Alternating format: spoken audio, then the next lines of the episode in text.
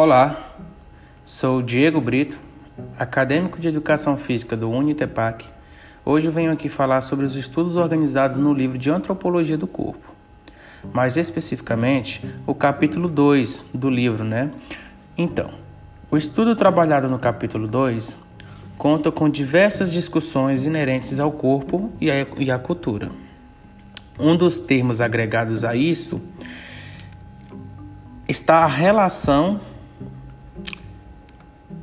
do que habita no ser, né? Em um aspecto como cultura, o corpo no aspecto físico envolvendo a sua cultura.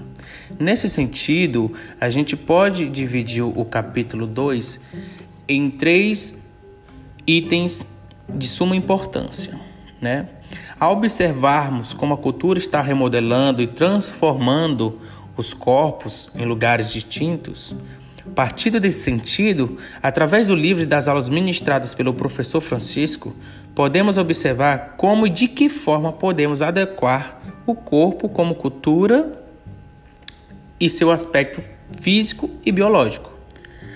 Um dos itens que eu citei seria as concepções do corpo. O que seriam as concepções do corpo? As concepções do corpo entram para separar as informações presentes. Desta forma, foram separadas duas maneiras para que a gente entenda o corpo, sendo como organismo, que está ligado ao aspecto biológico e sua estrutura anatomofisiológica, e o corpo, sendo como um conjunto de poderes existentes que tem a capacidade de avaliar e representar a si mesmo. Partindo dessas duas concepções, dentro delas, a gente tem, digamos que, dois subconjuntos, né? Que seria o dado, que assim como o organismo, seria um patrimônio genético, propriamente dito, né? E dentro disso, a gente também tem o produto, que seria a somatória desses fatores que contribuíram para que o corpo chegasse no que se tornou hoje, né?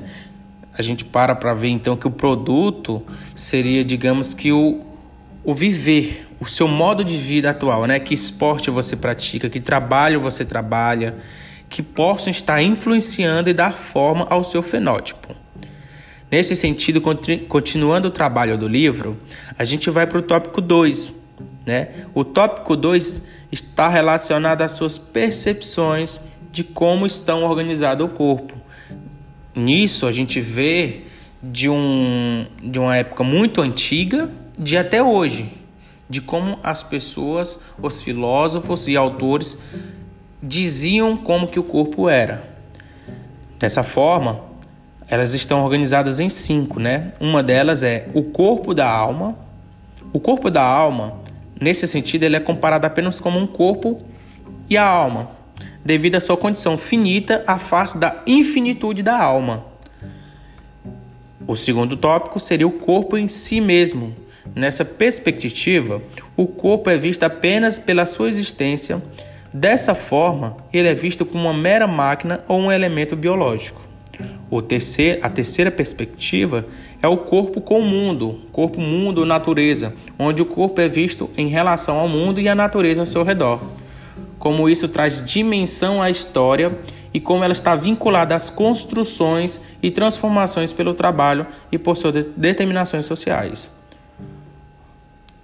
O quinto tópico de perspectiva é o corpo sem o corpo, Nessa perspectiva, o corpo é visto por duas possibilidades. A primeira, como um corpo sendo algo natural e cultural que pode ser manipulado por uma série de fatores ligados à biotecnologia.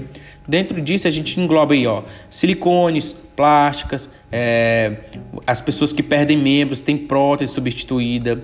Então, e a outra parte é que ela, é, ela defende que o corpo não é só um componente material, algo empírico, mas sim uma categoria, um objeto de estudo.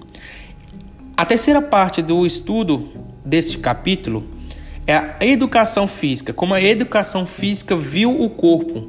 E dentro disso foram organizadas em três fases, sendo a educação física médica, iniciada no século XIX. A educação física, nesse momento, encara o corpo como um elemento biológico, sem nenhuma relação com qualquer tipo de coisa. Então, cabe a educação física nesse momento para a melhoria de habilidades do corpo. A terceira fase é a educação física tecnológica, iniciada no final dos, do, dos anos de 1960. Nesse sentido, a educação física vê o corpo como uma máquina. O principal objetivo da educação física aqui é a melhoria e o aprimoramento do nível de desempenho, seja na prática esportiva ou na saúde. Na terceira fase, seria a educação física dialética, iniciando nos meados de 1980 e perpetuando até os dias atuais.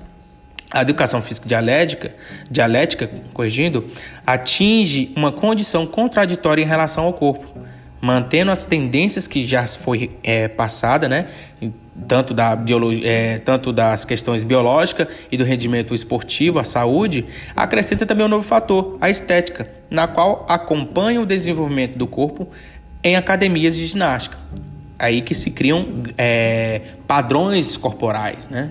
Dentro dessas considerações, eu finalizo aqui meu podcast apresentando as concepções, perspectivas e a maneira que a educação física viu o corpo durante o, os inícios atuais, é, os, o seu início e os dias atuais. Obrigado, esse foi mais um Edcast.